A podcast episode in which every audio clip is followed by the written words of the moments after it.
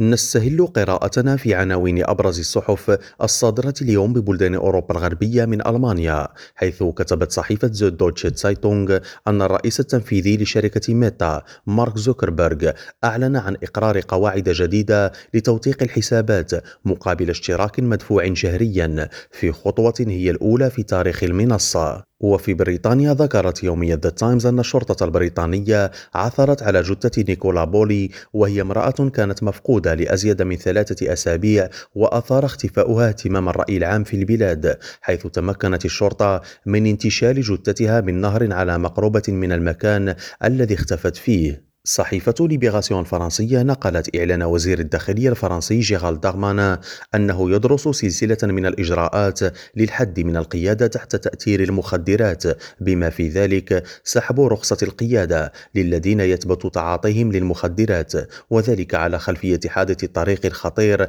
الذي تسبب فيه الممثل الكوميدي الفرنسي بيغ بالماد تحت تأثير الكوكايين. ونقرأ على يومية البايس الإسبانية أن المسافرين عبر مطاري مدريد بارخ الخاص وبرشلونة البرات لن يكونوا اعتبارا من العام 2024 مجبرين على إخراج السوائل وأجهزة الحاسوب من حقائبهم عند خضوعهم للتفتيش وذلك بفضل الشروع في استخدام مسيحات ضوئية جديدة بتقنية الأشعة السينية تتيح الكشف عن أمتعة الركاب دون فتحها. إبراهيم الجمالي ريم راديو بروكسل.